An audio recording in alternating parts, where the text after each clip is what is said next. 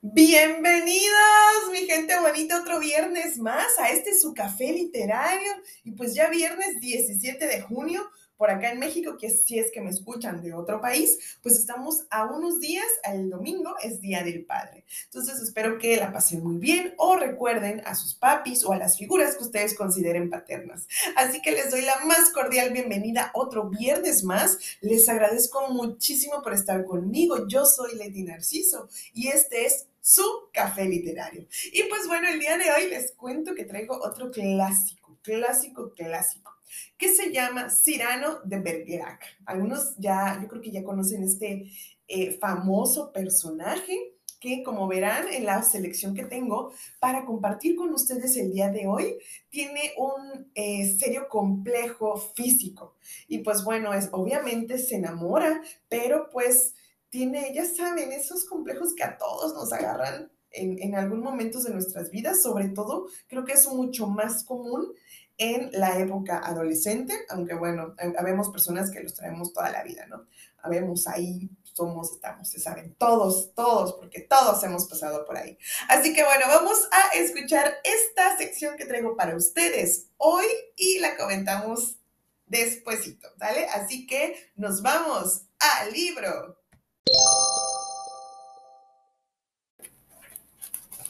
Cyrano de Bergerac, de Edmund Rostand. Acto 2, escena 8. Cyrano, Lebret y los cadetes, sentados alrededor de la mesa. Se les sirve comida y bebida. Cyrano, saludando con aire burlón a los que se marchan sin atreverse a saludarle. ¡Caballeros! ¡Caballeros! Lebret, desolado con los brazos al aire. ¿En qué jaleo te has metido? Cyrano, ¿ya empiezas a gruñirme? Lebret, por lo menos estarás de acuerdo conmigo que es demasiado desperdiciar constantemente la suerte que viene a tus manos, Cirano. Demasiado, tienes razón, es demasiado. Lebret. Entonces, Cirano, pero me parece que al principio, y también como ejemplo, es bueno exagerar un poco. Lebret. Si olvidaste tu alma mosquetera, podrías conseguir gloria y fortuna, Cirano. ¿Y qué tendría que hacer? Buscar un protector, tomar un amo y como una hiedra oscura que rodea un tronco lamiéndole la corteza, subir con astucia en vez de elevarme por la fuerza? No, gracias. ¿Dedicarme como todos hacen versos a, los financieros? ¿Convertirme en bufón con la mera esperanza de nacer, de ver nacer una sonrisa amable en los labios de un ministro? No, gracias. ¿Desayunar todos los días con un sapo? ¿Tener el vientre desgastado arrastrarme y la piel de las rodillas sucias de tanto arrodillarme? ¿Hacer genuflexiones de agilidad dorsal? No, gracias. ¿Tirar piedras con una mano y adular con la otra? ¿Procurarme ganancias a cambio de tener siempre preparado el, el incensario? No, gracias. Subir de amo en amo, convertirme en un hombrecillo y navegar por la vida con madrigales por remos y por velas, suspiros de amores viejos. No, gracias. ¿Conseguir que el Servi edite mis versos pagando? No, gracias. ¿Trabajar por hacerme un hombre con un soneto y no hacer otros? No, gracias. ¿Hacerme nombrar papa por los cónclaves de imbéciles de los mesones? No.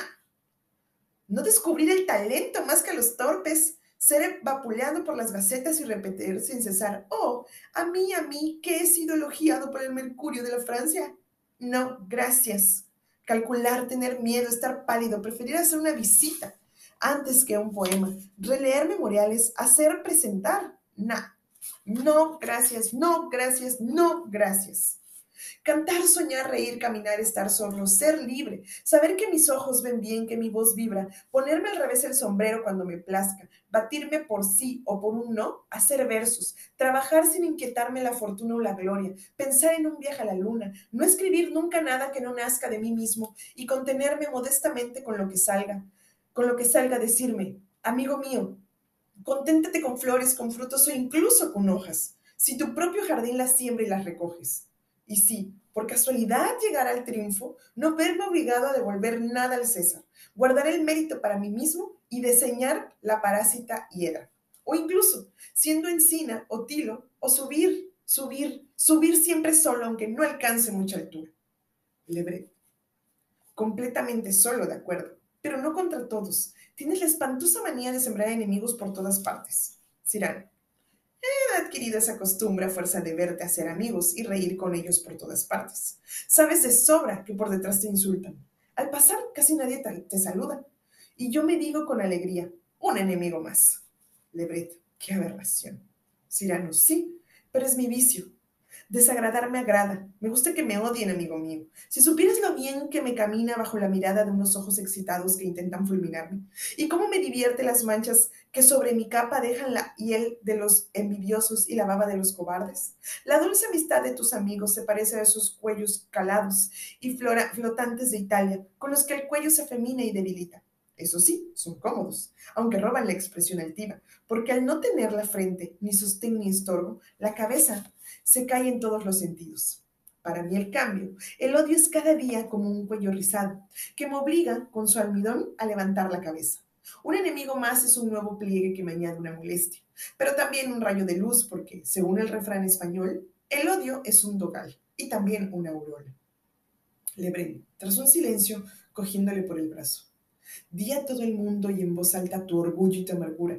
Pero a mí no me engañes. Confiésame en secreto que ella no te ama. Cirano vivamente. ¡Cállate! Cristian ha entrado hace un momento y se mezcla a los cadetes, que no le dirigen la palabra. Termina por sentarse solo en una pequeña mesa donde Lisa la tiene. Escena 9. Cirano le a los cadetes Cristian de Neuvillet. Un cadete, sentado en una mesa del fondo y con un vaso en la mano. ¡Eh! ¡Cirano! Cirano se vuelve hacia él. Cuéntanos qué pasó. Cirano. Ahora mismo, esperad un momento. Pasea del brazo a Lebret mientras habla en voz baja. El cadete, levantándose y dirigiéndose a la mesa donde está Cristian. Cuéntanos cómo sucedió. Será la mejor lección para un tímido aprendiz. Cristian, levantando la cabeza. ¿Aprendiz? Otro cadete. Sí, paliducho norteño. Cristian. ¿Paliducho? Primer cadete con aire de burlón. Señor de Nobilet, aprended una cosa. Entre nosotros existe algo de lo que nunca hablamos, porque de hacerlo sería lo mismo que mentar la soga en casa del ahogado, del ahorcado. Cristian, ¿qué es? Otro cadete con voz, con gran voz. ¡Miradme! Pone su dedo misteriosamente en la nariz tres veces consecutivas. ¿Me habéis comprendido? Cristian, ¡ah, la! Otro cadete, ¡shh! Esa palabra nunca se pronuncia, señala Cirano que habla al fondo con Lebret. El que lo haga tendrá que vérselas con él. Otro, que mientras Cristian estaba hablando con los otros, se ha sentado sin ruido en una mesa colocada a su espalda. Mató a dos gangosos porque no le gustaba que hablasen por la nariz. Otro, con voz cavernosa surgiendo de debajo de la mesa donde se ha deslizado a cuatro patas. Él quería morir de viejo, que no haga ninguna alusión al fatal apéndice otro, poniéndole la mano en el hombro. Con una palabra es suficiente. ¿Qué digo? Con una palabra, un gesto basta. Solo sacar el pañuelo es tirar uno mismo de su propio mortaja. Silencio. Todos a su alrededor, con los brazos cruzados, le miran. Se levantan y va a donde se halla Carbón de Castellux, que, hablando con un oficial, parece no haber visto nada. Cristian. ¡Capitán! Carbón, volviéndose y mirándole de arriba abajo. ¿Qué queréis? Cristian. ¿Qué se debe hacer cuando uno se encuentra en inales demasiado fanfarrones? Carbón. Demostrarles que se puede ser del norte y valiente. Le da la espalda. Cristian. Gracias. Primer cadete a Cirano. Ahora cuéntanoslo. Todos. Que lo cuente, que lo cuente. Cirano dirigiéndose hacia ellos. ¿Que lo cuente? Bien todos acercando sus taburetes y se agrupan a su alrededor tendiendo el cuello. Christian se sienta a caballo de una silla, pues iba completamente solo a su encuentro. La luna en el cielo brillaba como un reloj. De repente, no sé qué cuidadoso relojero pasó un paño de nubes por la caja plateada de aquel reloj redondo. Se hizo la oscuridad. Era la noche más negra del mundo, y como los muelles no estaban suficientemente iluminados, maldita sea, no se veía más allá de Cristian. ¡De un palmo de narices! Silencio. Todos se levantan lentamente. Miran a Cirano con terror. Este se ha callado estupefacto. Pausa. Cirano. ¿Quién es este hombre? Un cadete a media voz. Ha, ha llegado esta mañana. Cirano, dirigiéndose hacia Cristian. ¿Esta mañana? Carbón a media voz. Es el varón de Neuville, Cirano deteniéndose rápidamente. Ah, está bien. Palidece, se pone rojo. Parece que va a lanzarse contra Cristian. Yo. Después se domina y se dice con voz sorda. Está bien. Vuelve al hilo de su relato. Como decía, con un estallido de rabia en la voz, Mordius continúa con un tono natural. No se veía nada. Estupor entre los cadetes que vuelven a sentarse mirando unos a otros. Y yo caminaba pensando que por culpa de un puñado de rufianes me iba a indisponer con algún noble que, desde luego, me corregía. Me cogería. Cristian. ¡Por las narices! Todos se levantan. Cristian se balancea en su silla. Cirano atragasándose. Me cogería ojeriza que imprudentemente iba a meter Cristian. ¡Las narices! Cirano, enjugando el sudor de su frente. La cabeza entre la espada y la pared, porque esa noble podía tener tanto valimento que quizá me, Cristian, rompiese las narices. Cirano, castigase. Pero me dije, adelante, Gascón, haz lo que sabes. Adelante, Cirano. Cuando ya había decidido continuar, Surgió repentinamente de las sombras un Cristian. ¡Un narizotas! Cirano.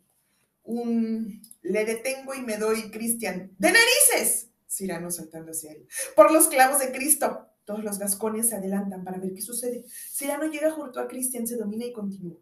Y me doy de frente con cien borrachos. Y me doy de frente con cien borrachos que apestaban a vino y a cebolla. Salto contra ellos. La frente baja, Cristian. La nariz al viento. Cirano. Me lanzo al foso, atravieso a dos por el estómago, ensarto uno completamente vivo. Si alguien me ataca, ¡paf! Yo le respondo. Cristian, ¡pif! Cirano estallando. Rayos y truenos. ¡Salid todos! Los cadetes se precipitan hacia las puertas. Primer cadete.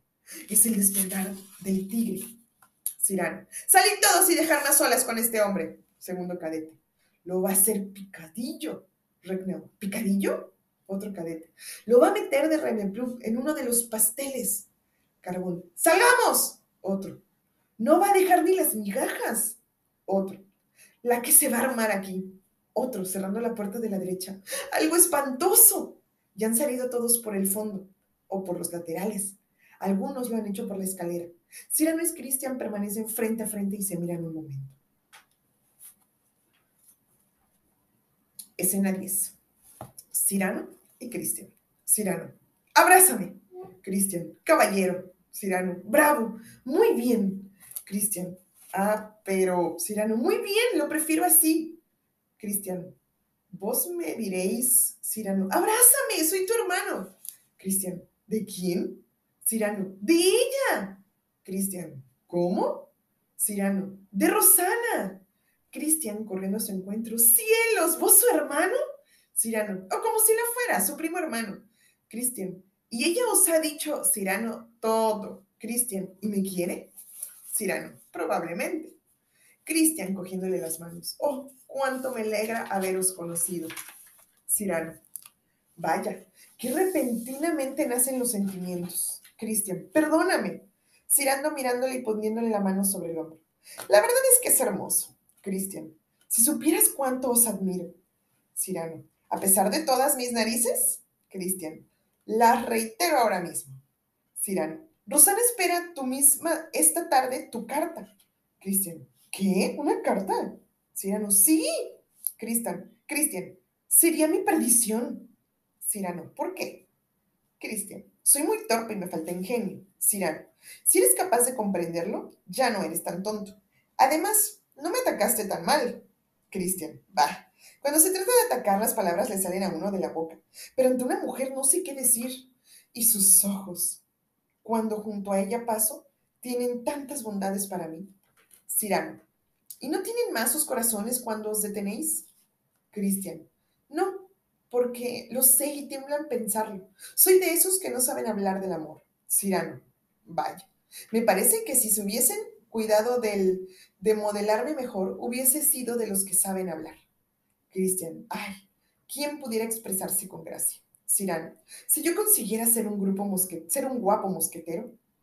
Cristian, quiero a Rosana y voy a desilusionarla. Cirano, mirando a Cristian. Si yo encontrase para exponer mis sentimientos un intérprete parecido a este. Cristian con desesperación. Me falta ingenio.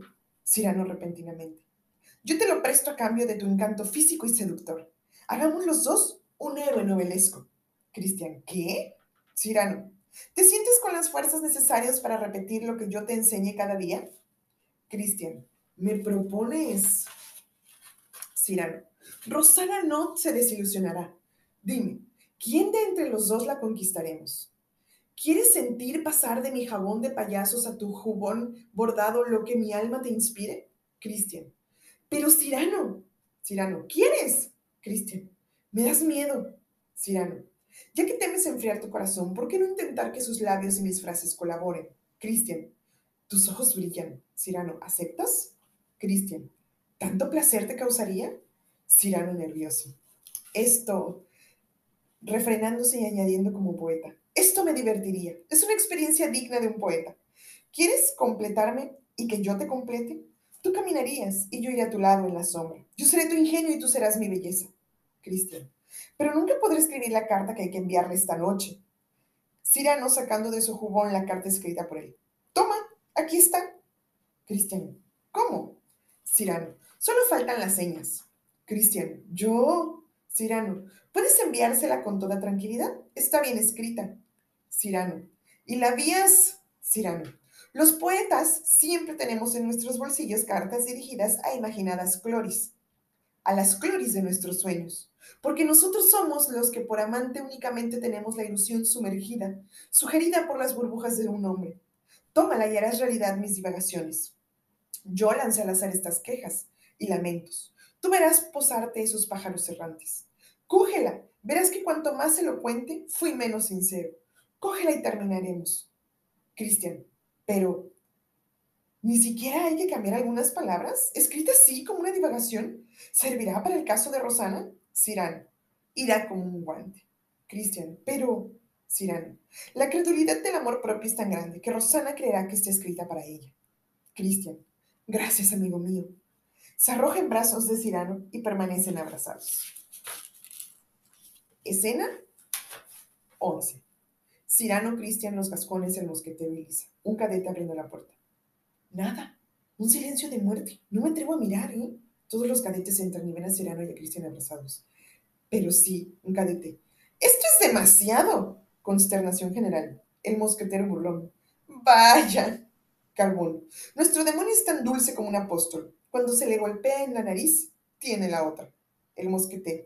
Ya podemos decir de su narices lo que queramos llamando a Lisa y con aire de vencedor. Lisa, ven, ahora verás, aspirando con afectación. Oh, oh, es sorprendente, qué olor, dirigiéndose a Cirano cuya nariz mira con impertinencia. Este caballero debe haberlo notado. ¿A qué huele aquí? Cirano bofeteándole. ¡A palo santo! Risas. Los cadetes han vuelto a encontrar su Cirano y dan litros, gritos de alegría.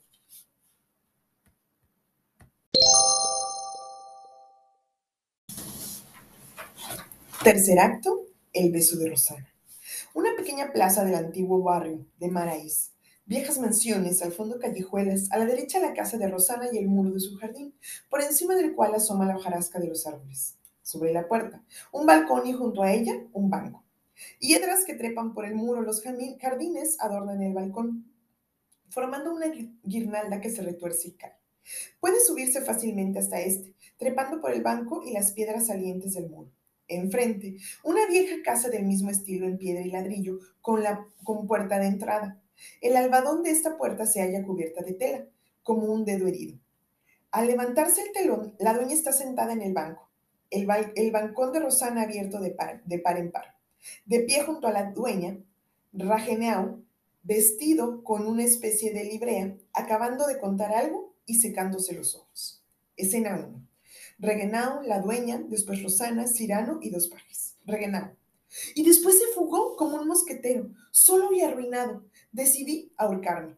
Ya tenía los pies en el aire cuando el señor de Bergerac entró y tras cortar la soga me ofreció el puesto de intendente en casa de su prima, la dueña.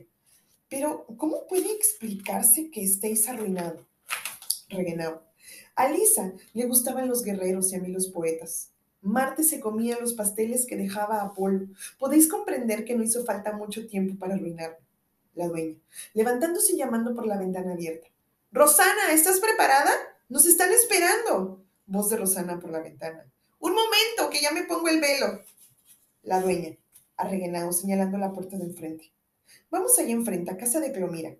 En, su, en, su, en su tertulia se leerá hoy un discurso sobre le tendré. Regenao, ¿sobre le tendré? La dueña, haciendo carantones. ¡Claro! gritándose a la ventana. Rosana, que se hace tarde, vamos a perder el discurso de le tendré. Voz de, de Rosana. ¡Ya abajo! Se oye música de instrumentos de cuerda que se aproxima. Voz de Cirano, cantando entre bastidores. La, la, la, la, la, la. La dueña sorprendida.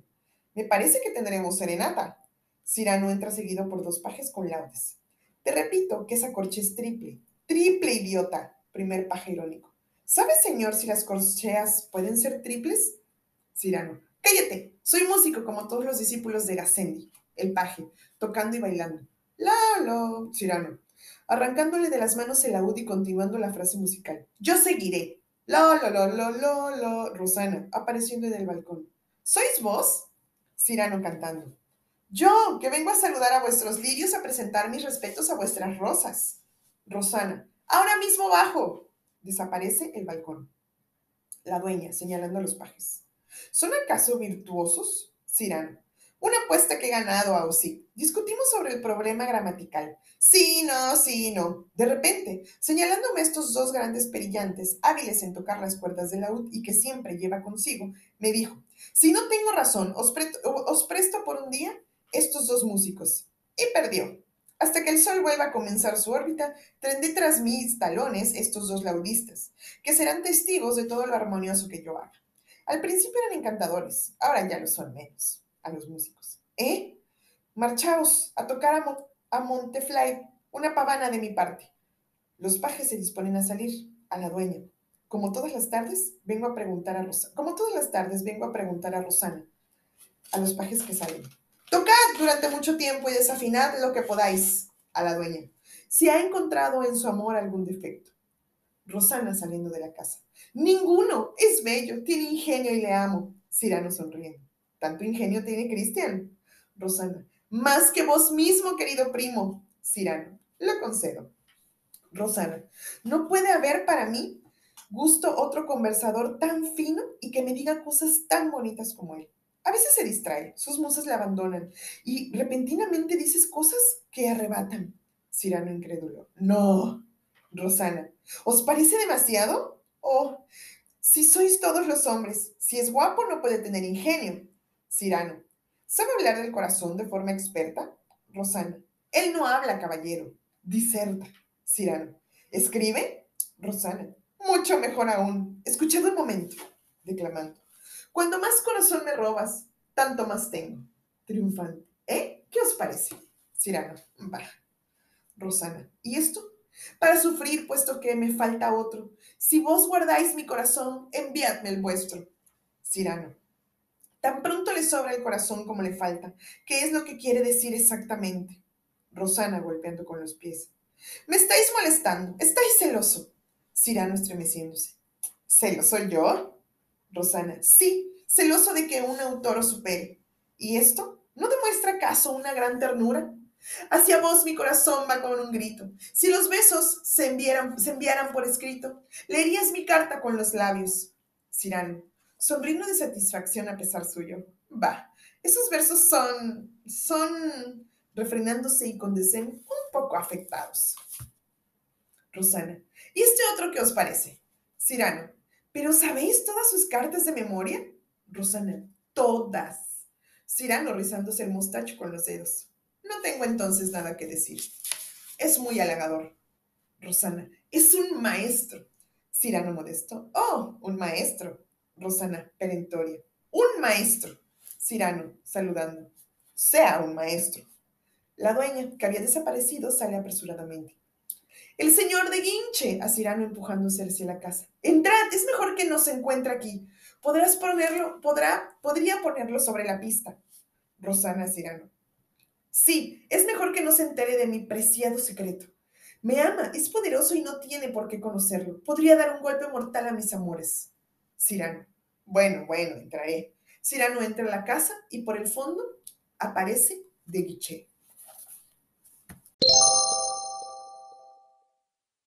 Y esto fue una parte, una pequeña sección que traje para ustedes de Cirano de Bergerac. ¿Cómo la ven? Gente bonita. Pues bueno, no sé si se han dado cuenta, pero libros clásicos, como en este caso este, siempre toca temas eh, que no, no podemos decir actuales, más bien temas que siempre han estado ahí, pero que no nos atrevemos a decirlos o que sigue recurriendo, ¿no? Es algo muy recurrente. Eh, en primer, el, primer, este, la primera escena que, que, les, que les pude, que tuve la oportunidad de leerles, pues habla de que Cirano tiene un complejo físico, que es su nariz. Si se dan cuenta, él se, mm, se escuda o se esconde atrás de esta personalidad ruda que tanto así que sus compañeros no pueden mencionar absolutamente nada que tenga que ver con narices porque creen que él va a reaccionar de forma violenta, o sea, le tienen miedo. Y pues ven que eh, eh, también eh, su amigo al final de, una de las escenas le dice, oye, sí, mira, conmigo no, no vengas a actuar. O sea, yo sé que la quieres, y tú estás, o sea, te estás escondiendo tras toda esta personalidad de, de, chico malo y de golpeador y de violento solamente porque tienes un complejo eh, físico. Bueno, no se lo dice así, ¿verdad? Pero es lo que, lo que yo entiendo cuando leo esta, esta parte del libro.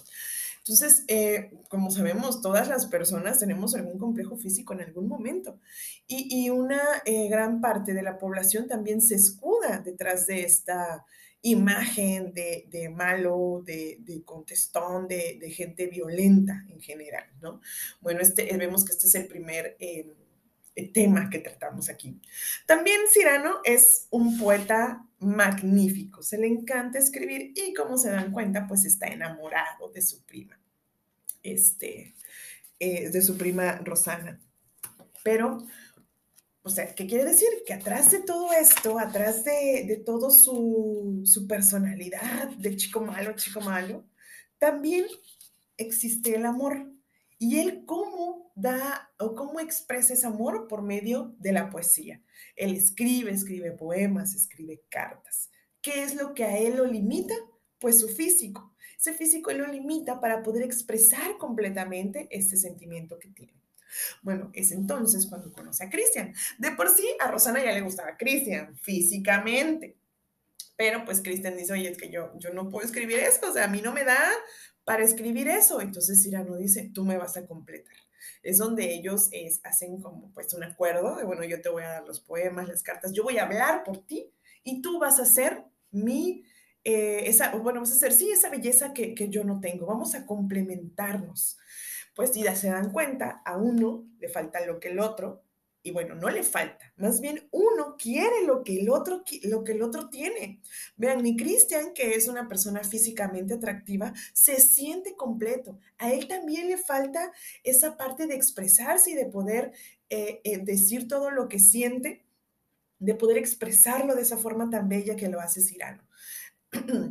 ¿Qué otro aprendizaje nos deja? Que una eh, persona física atractivamente para los estándares de belleza tampoco eh, eh, se, llega a sentir eh, completa en algunas ocasiones, ¿sí? No porque nosotros veamos a una persona que está, que se ve atractiva físicamente a nuestros ojos, quiere decir que está completa y que es feliz 100%. Sí, ojalá que sí, ojalá que sí, pero en muchas ocasiones no es así. Esas personas este, que, o sea, a lo mejor nosotros las vemos muy inalcanzables en las fotos, en los internet, en redes sociales, puede que también estén pasando por alguna eh, una etapa de eh, de incomplemento, ¿sí? Como que les falta algo en su personalidad.